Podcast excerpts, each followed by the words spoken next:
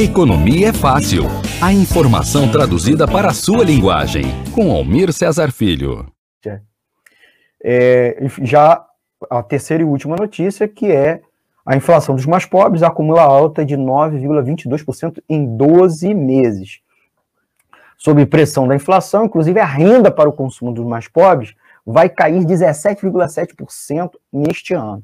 Então, a disparada no preço de itens essenciais, como alimentos e energia, derruba o poder de compra das classes D e E, que cresce na classe A. Então, a inflação dos mais pobres é duas vezes maior que a dos ricos. E o reajuste nos setores como energia elétrica, que foi o tema aí do nosso primeiro bloco deste programa, água e combustível, impulsionaram o aumento inflacionário em maio. E aí a população de baixa renda sofreu o maior impacto, apontou o IPEA. O Índice Nacional de Preços ao Consumidor, INPC, registrou uma alta de 0,6% em junho, desacelerando um pouco em relação a maio, que foi um crescimento de 0,9%, 0,96%, conforme dados do Instituto Brasileiro de Geografia e Estatística, IBGE, divulgado é hoje, quinta-feira, dia 8 de julho.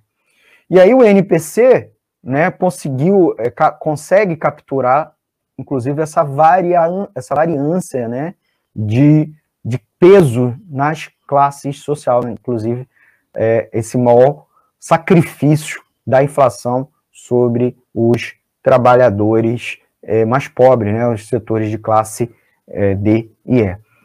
Tem vários aqui dados aqui que depois a gente comenta, a gente bota aqui nos comentários é, também, certo? Inclusive elevação no custo de vida, o INPC ele mede o custo de vida para as famílias de rendimento de 1 a 5 salários mínimos, residentes nas regiões metropolitanas. Tá bom? É diferente do IPCA, que é a inflação oficial do Brasil. João. É, é como você me falou, boa parte do, do aumento desse preço é dos preços administrados, né? Energia, combustível, água.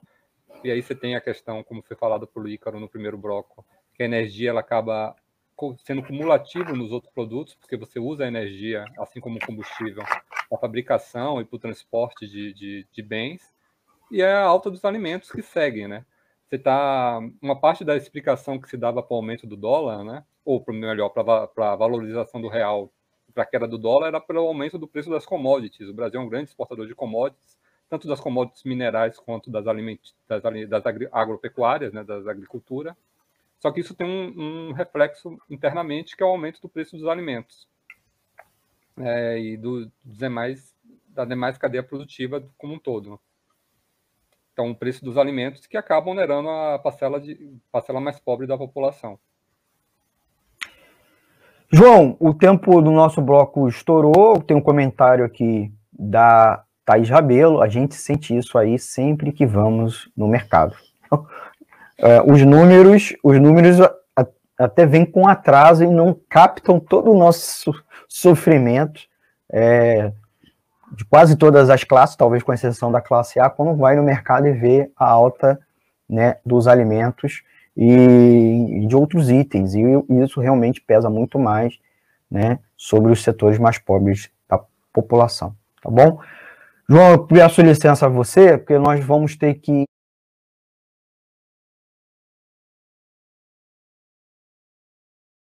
Jornalismo, debate sobre temas que você normalmente não encontra na mídia convencional, participação popular, música de qualidade e muito mais. Web Rádio Censura Livre, a voz da classe trabalhadora.